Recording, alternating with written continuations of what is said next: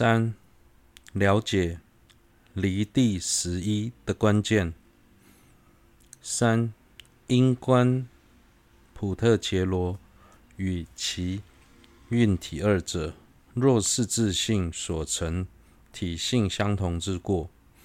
虽然普特伽罗与运体是体性相同，但假使两者体性相同是由自性所成，则会产生过失。了解离地十义的关键是，应当善观彼二，若是自性所成体性相异之过。若据此事，便能引申通达普特伽罗无我实性之清净见。如果普特切罗与运体二者体性相异，是由自性所成，也有过失。若能具备四种关键，就能引申通达普特切罗无我的清净见。二、详细说明第三和第四关键分二：一、破除我。运二者是自信所成的一。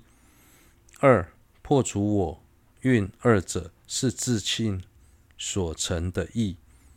初中分时，一承许我则无异。我运二者若是自信所成，体性相同，有三过失：一许我则成无异之过。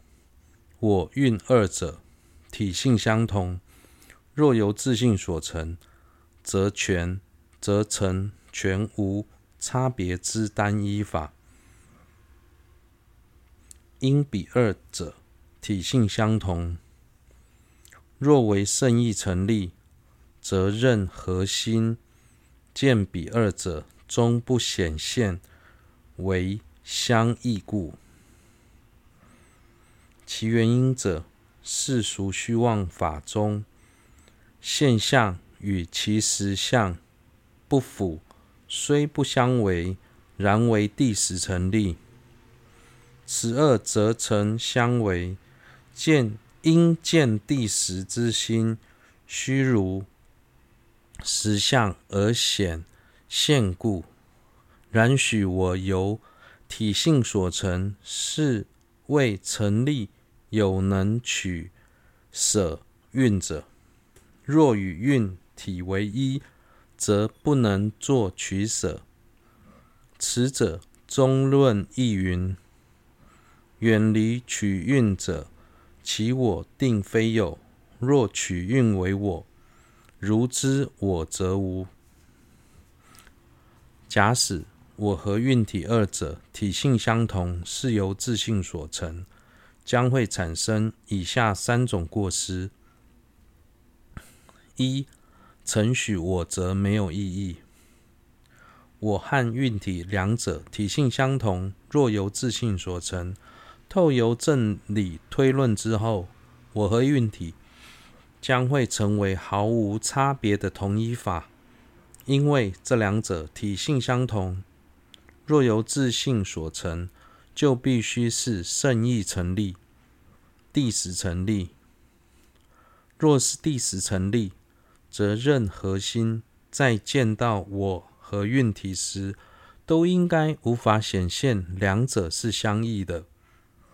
之所以会如此推论，是因为对于世俗的虚妄法而言，由于本实本质虚妄，所以在心。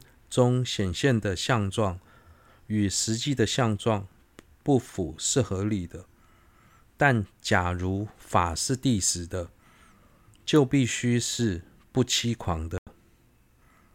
既然如此，法在心中显现的相状就必须符合实际的相状，因为见到第十的心必须显现法的实际相状。